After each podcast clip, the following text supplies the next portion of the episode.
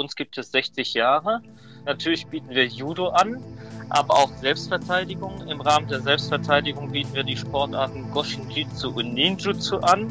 Wir bieten auch eine Menge Fitnesskurse und wir bieten auch Taekwondo an. Etwa 70 Prozent unserer 850 Mitglieder sind Kinder und Jugendliche. Und wir haben auch einen sehr, sehr großen Anteil aus Jugendlichen aus allen Nationen.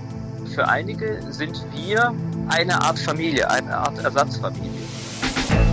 Medienwerkstatt Bonn. Podcast. Heute mit Lea Mühle. Hallo. Judo ist Wettkampf mit Körperkontakt. Da haben es die Sportler im Zeichen der Corona-Pandemie besonders schwer. Denn ohne Nähe und Anfassen geht es beim Judo nun mal nicht. Und dasselbe gilt auch für viele andere Kampfsportarten. Grund genug also für meinen Kollegen Axel Schwalm bei Marwan Hamdan vom ersten Godesberger Judo Club nachzufragen, wie sich die erzwungene Trainingspause auswirkt und ob der aktuelle Neustart für die Sportler gelingt. Herr Hamdan, als erster Vorsitzender des ersten Godesberger Judo Clubs leiten Sie einen der größten Judo-Vereine in ganz Deutschland. Seit wann gibt es den ersten Godesberger Judo Club und welche Sportarten bieten Sie den Mitgliedern heute an? Uns gibt es 60 Jahre. Natürlich bieten wir Judo an, aber auch Selbstverteidigung. Im Rahmen der Selbstverteidigung bieten wir die Sportarten Goshinjitsu und Ninjutsu an. Wir bieten auch eine Menge Fitnesskurse und wir bieten auch Taekwondo an. Judo und die anderen Kampfkünste, die Sie genannt haben, sind als Sportarten mit Körperkontakt von den Einschränkungen durch die Corona-Pandemie besonders betroffen.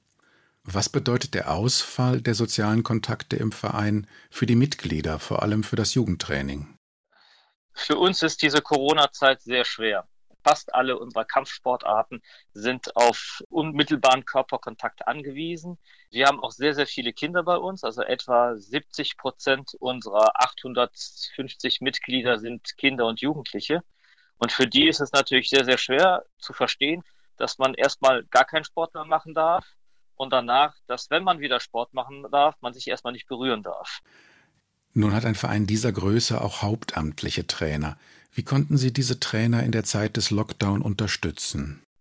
Der Vorstand hat beschlossen, die Trainer, die wir hauptamtlich äh, auch angestellt haben, ganz normal weiter zu bezahlen. Und zwar aus mehreren Gründen.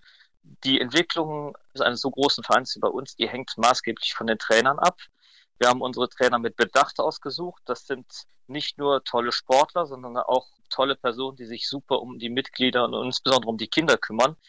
Und es liegt in unserem Interesse, die zu halten. Und es ist auch in unserer Verantwortung, die auch weiter anständig zu bezahlen. Dementsprechend haben wir zwar Kurzarbeit angemeldet in der Zeit, wo wir gar nichts mehr machen konnten, haben aber aufgestockt, sodass die ganz normal weiterbezahlt worden sind. Wie haben die Mitglieder reagiert? Gab es Austritte aufgrund des Trainingsausfalles? einige, aber insgesamt hält sich das in Grenzen. Insgesamt haben sich die meisten Mitglieder sehr, sehr solidarisch verhalten. Natürlich gibt es ein paar, die gegangen sind, aber das ist in der Gesellschaft so, es gibt solche und solche.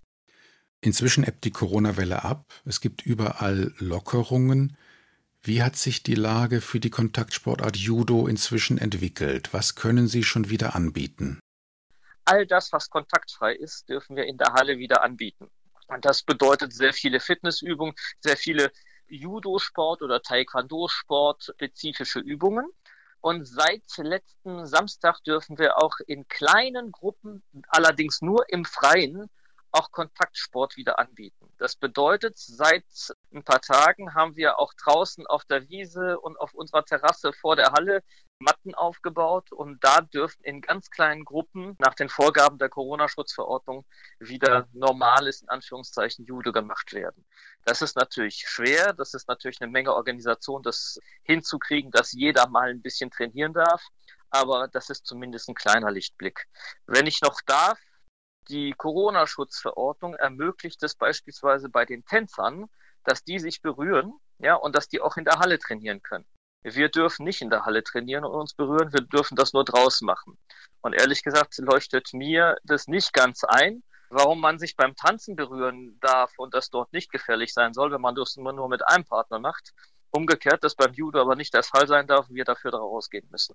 Aber insgesamt hat es die Politik nicht schlecht gemacht. Die war mit einem neuen Problem konfrontiert und musste genauso wie wir auf Sicht navigieren. Nur jetzt müsste langsam auch für uns irgendwie die Möglichkeit wieder zum normalen Training gegeben sein, weil sonst wird es auch für den Verein schwierig. Auf Dauer können wir nicht die Leute vertrösten. Trotz der großen Zahl von Vereinsmitgliedern gilt die Stimmung in Ihrem Verein als sehr familiär. Hat die Krise die Mitglieder vielleicht weiter zusammengeschweißt? Es ist schwer zusammengeschweißt zu werden, wenn man sich gar nicht mehr sieht. Und ab März war keiner mehr da, es durfte gar nichts mehr laufen. In der Zeit konnte man nur Fernkontakt halten. Das haben unsere Trainer auch tatsächlich gemacht, auch mit WhatsApp und über Aufgaben fürs Heimtraining. Da gab es gutes Feedback. Aber insgesamt ist es natürlich schwer, wenn man nicht zusammen Sport machen kann, den Kontakt zu halten. Dadurch geht eine Menge verloren. Ansonsten, klar, diejenigen, die sich jetzt sehen, die kleine, harte Gruppe, die jetzt zusammenkommt, jetzt zu diesen beschränkten Trainingseinheiten, das ist eine sehr eingeschworene Gruppe. Welche Perspektiven sehen Sie für Wettkampf und Meisterschaften bei Judo, Taekwondo und ähnlichem? Das wird jetzt sehr, sehr schwer. Bisher wurde alles abgesagt. Und wenn das wieder losgeht, dann wird das schwierig, weil alle einen Trainingsrückstand haben die Organisation der Meisterschaften wird auch richtig schwer sein. Solange tatsächlich diese Corona-Einschränkungen gibt, sehe ich an der Stelle relativ wenig Licht. Also im nahezu professionellen Bereich. Wir haben ja den einen oder anderen Athleten bei uns im Judo-Verein, der auch in der Nationalmannschaft unterwegs ist. Die haben jetzt wieder anfangen können, in den Landesstützpunkten zu trainieren.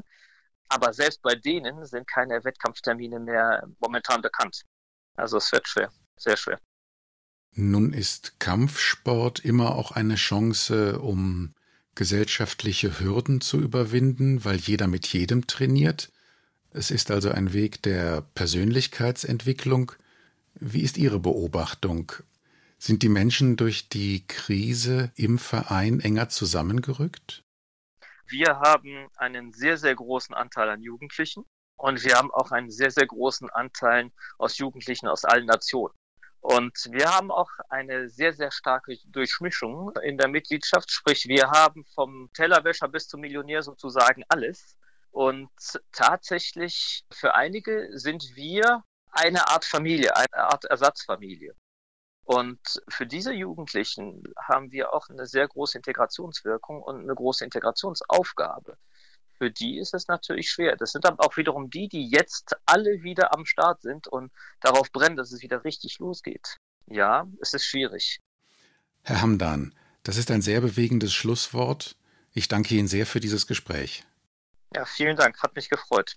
Und wenn Sie zuhören und Lust auf Kampfsport haben, unsere Tür ist jederzeit jedem offen. Es geht also wieder los mit dem Training auf den Judomatten.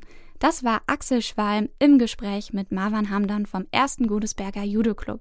Wenn Sie oder Ihre Kinder jetzt selbst Lust bekommen haben, es einmal mit Judo oder Selbstverteidigung zu probieren, dann finden Sie die Kontaktdaten bei uns auf medienwerkstattbonn.de.